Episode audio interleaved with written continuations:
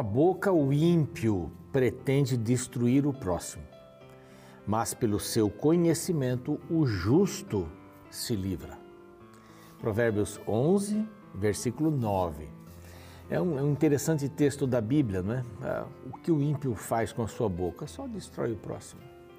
É? Falar mal, diminuir a autoestima de alguém.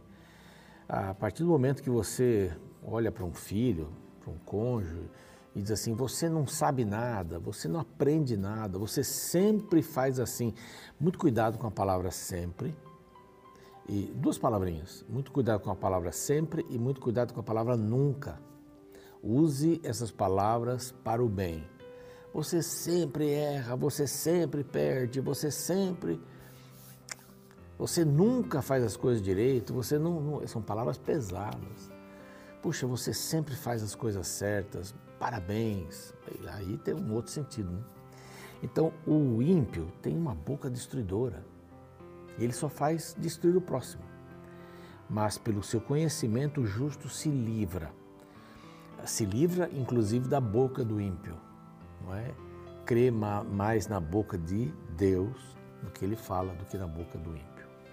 Este é um programa Reavivados por Sua Palavra. Nosso grande objetivo aqui é ajudá-lo a estudar a Bíblia cada dia, um capítulo cada dia, um capítulo cada dia temos certeza absoluta que Deus tem um plano para você todos os dias antes de sair de casa. Né? Antes de ir para o trabalho ou começar a fazer suas atividades em casa, muitos trabalham em casa. Você acorda, arruma a cama, estuda a palavra, logo cedo, esse é o melhor horário. Se não puder, tudo bem, mas. E sai para ser Jesus para as pessoas. É muito importante isso. Nós temos um grupo especial que eu quero agradecer aqui de coração, são os Anjos da Esperança que tem mantido a rede Novo Tempo através das suas ofertas. Eh, tem usado também sua influência, as orações, para que a gente consiga atingir os objetivos pregando o Evangelho para todo mundo em português e em espanhol. É muito importante você saber que nós temos este grupo por trás da Novo Tempo. E tudo que acontece aqui a gente tem que agradecer muito aos anjos da esperança. Quer se tornar um anjo da esperança também? Aqui tem um número de WhatsApp que você pode acessar e conversar conosco. Vai ter todas as informações necessárias. Por causa dos Anjos da Esperança, nós temos aqui essa revista e outras, muitas e outros materiais né, que são gratuitos para que você possa se desenvolver mais no estudo da Bíblia. Aqui oito mulheres, oito mulheres que tiveram suas vidas marcadas pela fé. Esse é o título, inclusive, da revista. Não é uma revista feminina, né? mas conta essas histórias lindas dessas mulheres. Como é que eu faço para receber uma revista? É simples, tem um outro WhatsApp aqui, você anota e você recebe em casa, tá bom? Dá o seu nome e endereço, você recebe em casa. Nós também estamos no NT Play, estamos no Spotify, no Deezer, só para você saber, se você não usa um ou outro, para você saber que temos várias mídias, inclusive o YouTube. No YouTube, nosso canal é Reavivados por Sua Palavra NT. Se NT é importante, anote sempre isso. NT, Reavivados por Sua Palavra NT. Vai aparecer outras vezes durante o programa mas ali você encontra um ambiente bem legal, todos os textos da Bíblia, todos os capítulos, digo melhor, da Bíblia, alguns têm, têm duas ou três variações, é, acho que duas até agora, daqui a pouco vamos ter três, quando chegarmos a Salmos, porque o pastor Fávero fez de Salmos até Malaquias. Então, quando chegarmos a Salmos, vamos ter Salmos feitos por ele, por mim e depois novamente por mim você vai ter aí uma, uma gama para poder estudar a palavra de Deus, tá bem? Nós vamos para um rápido intervalo. O capítulo 27 é um capítulo pequeno, conta um aspecto da jornada de Davi e a gente vai aprender algumas coisas também. Então não sai daí, a gente volta já já.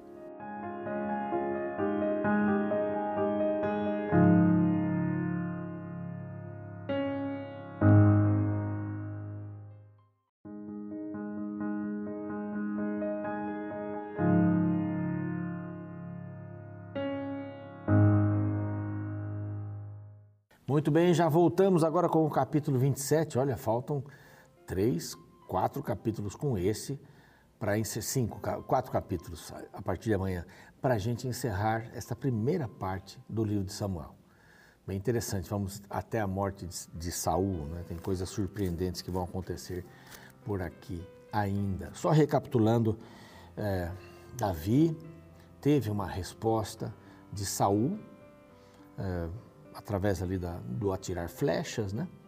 que o seu pai, de Saul não, de Jonatas, que Saul, seu pai, ainda estava com ódio e queria matar Davi de qualquer jeito. Quase matou Jonatas.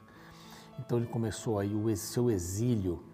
Primeiro ele vai até Ramá, aliás, vai até Nob. Ramá ele foi na outra vez, a última vez. Mas ele vai até Nob. Nob era a cidade onde estavam o, sumo sacerdote, os sacerdotes e, e o, te, o templo, o tabernáculo estava ali, eles cuidavam daquilo. E buscou ajuda sem mencionar o que tinha acontecido, porque ele pensava que ia livrar Aimeleque, que era o sumo sacerdote, de receber alguma reprimenda de Saul e tal. Mas havia um camarada ali que, que viu tudo, viu a chegada de Davi, ele pegou os pães, recebeu a, a espada, pediu, ele veio pedir, né? Disse que estava numa missão secreta e foi embora. É, como a espada estava envolvida no, nesse, nessa estola sacerdotal. Então, Doeg, quando falou com Saul, ele, ele denunciou isso, disse que inclusive ele previu os, o futuro de Davi, eh, porque era um complô, né? era, um, era um arranjo para matar o rei, matar Saul. Não era nada disso. Bom, aí ele vai pulando de cidade em cidade, foi para Gate, foi para a caverna de Adulão, foi para Moab, onde deixou seus pais, seus irmãos foram com ele na caverna de Adulão. Ele continuou é, fugindo para um lugar mais seguro. Aí nós o, o, encontramos em várias batalhas, aí, várias vezes que Saul o persegue. Saul estava assim com o coração determinado a, a matá-lo. Ele pensava só em si mesmo. Então só para a gente recapitular. E agora Davi passou com o rei Aquis, ou Aquis, eu não sei a pronúncia certa aqui, mas ele era rei de Gate, lá atrás. Então ele sai de Nob, é, vai para vai Gate, se faz de louco, baba e foge. Né? O rei não quis saber deles, tem muito louco aqui, não, não venho com mais um. E agora ele volta para a cidade de Aquis, vamos falar Aquis aqui, né? Ele volta para a cidade de Aquis. Era impressionante a, a força, a vontade de Davi andar para lá e para cá, né? fugir. Ele se tornou expert em fugir, fugir da morte. É, eu acho que só pegando um ganchinho bem pequeno, a gente deve também fazer tudo para fugir da morte. Mas eu digo, não, não a morte da de deixar de viver, mas a morte espiritual. Eu acho que essa é uma coisa que a gente deve se preocupar bastante, fugir. Quando José foi assediado pela mulher de Potifar, essa história já está lá atrás em Gênesis, mas quando ele foi assediado, ele fugiu e as roupas ficaram nas mãos dela. É, é, bem constrangedor, pra, foi bem, muito constrangedor para a mulher e ela então denunciou o que ele tinha feito, ele que tinha tentado abusar, etc. Não foi nada disso, né? Mas ele não fez outra coisa a não ser fugir.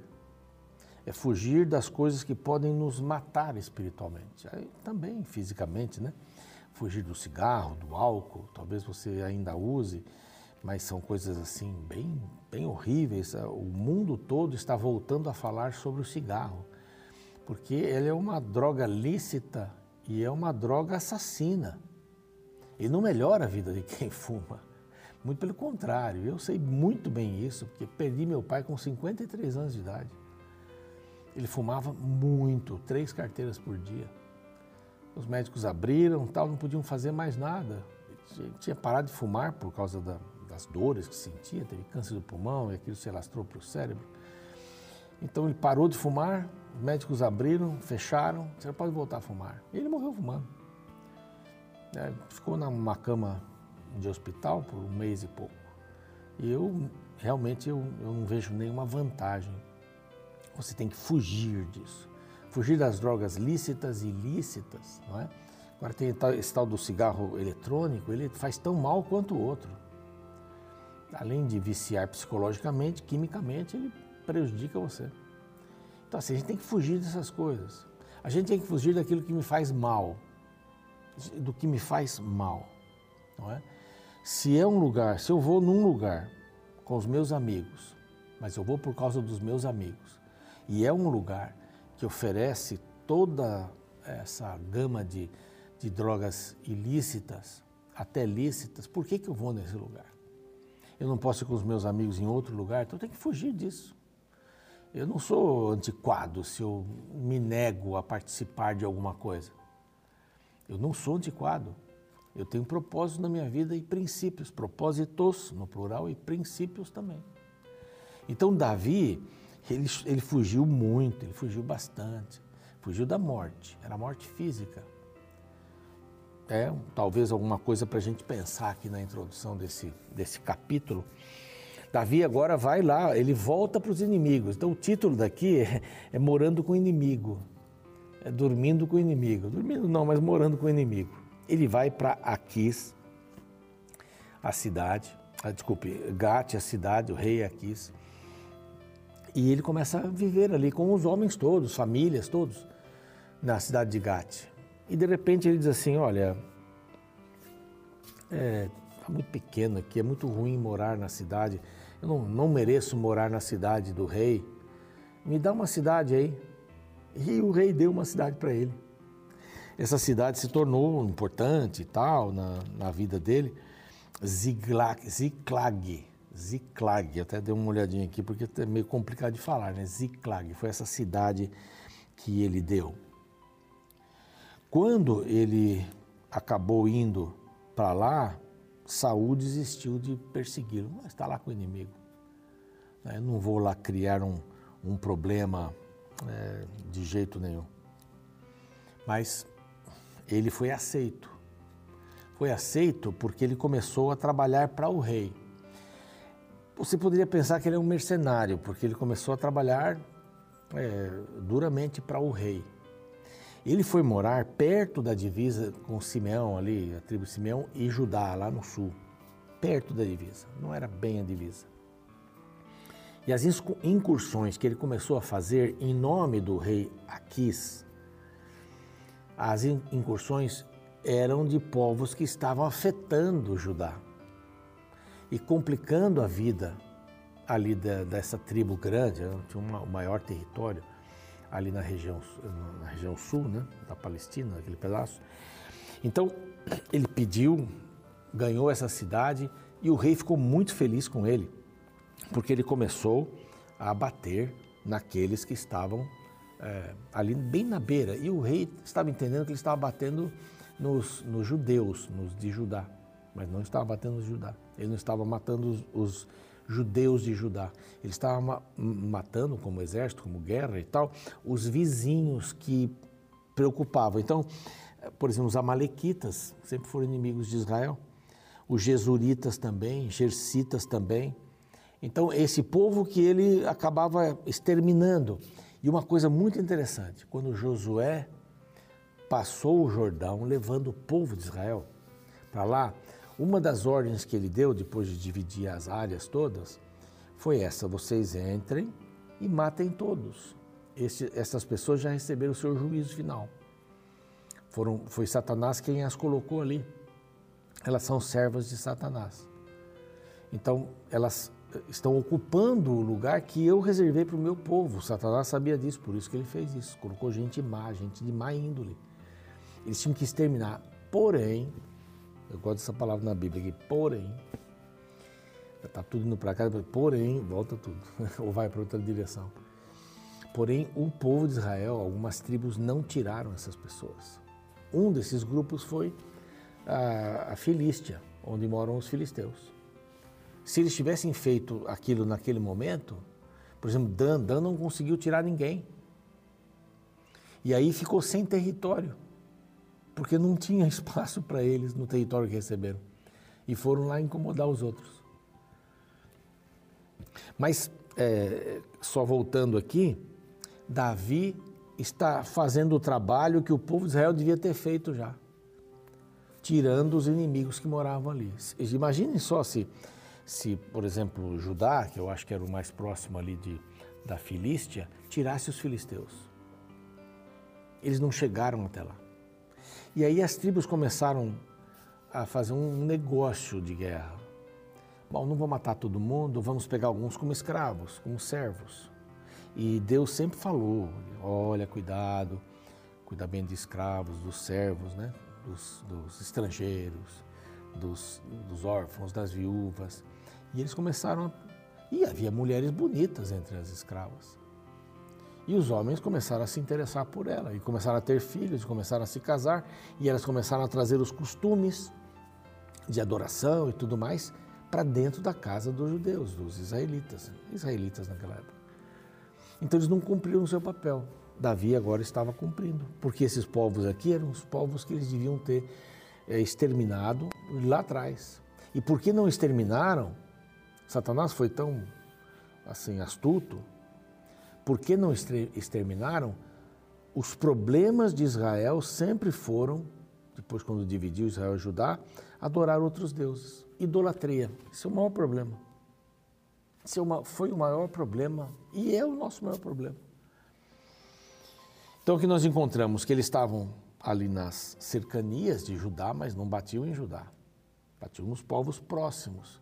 E ele levava um relatório para o rei Aquis, e o rei Aquis ficava muito feliz. Vocês estão protegendo a nossa nação. O rei de Gate eram cinco cidades ali de, da, da Filístia, né? Tinha lá os príncipes e tal, mas esse era um rei muito, muito influente ali. Ele estava muito satisfeito. E, e verso 10 até engraçado, ele diz assim, que o, que o rei Aquis, ele perguntava assim, contra quem destes hoje? Quem foi o, quem foi o felizardo hoje, né? Quem perdeu hoje? Aí ele respondia, contra o sul de Judá, mas não era Judá, eram aqueles inimigos que moravam ali, inimigos de Judá. É, e o sul de Jeramelitas, e o sul dos queneus. O povo ali do sul, da região sul, onde havia israelitas, adorava Davi, porque ele ajudava esse povo, fazendo uma guerra que era sua, essa era a sua guerra. Ele não era mercenário, não foi mercenário. Eu não sei qual era a estratégia exata que ele tinha em mente em se localizar dentro do terreno do inimigo. Bom, uma eu posso imaginar que é porque é, nessa altura Saul desistiria dele, né? Desistiria dele, deixaria por ali. Vai haver uma guerra grande aqui, vai começar daqui a pouco. Vai haver uma guerra grande. E Davi ia com o seu grupo para esta guerra, mas foi impedido pelos príncipes filisteus. Talvez ele quisesse entrar ali para poder destruir o próprio exército dos filisteus. Mas isso não aconteceu desta forma. O rei estava tão encantado, confiava tanto, que ele dizia assim: Você vai ser meu servo para sempre. Você vai ser o meu guarda-costas. Eu confio em você. Você é o mesmo rei que falou: Esse camarada está maluco. Não é? Tá saliva na boca, aquela coisa toda. E o dispensou. Esse mesmo rei agora recebe Davi nesta forma. E ele tinha um, um propósito aqui também. Bom, esse é o capítulo de hoje. Nós vimos algumas coisas aqui. Temos que fugir da morte, né? temos que fugir das coisas que podem matar o nosso físico, claro, mas também e especialmente a nossa vida espiritual. Deus possa abençoar você é, a cumprir os propósitos de Deus. Ele está, estava aqui cumprindo os propósitos, mesmo que o rei imaginasse que ele estava trabalhando para ele. Então eles não foram mercenários. Vamos orar? Pai querido, ajuda-nos a cumprirmos os propósitos que o Senhor tem para a nossa vida.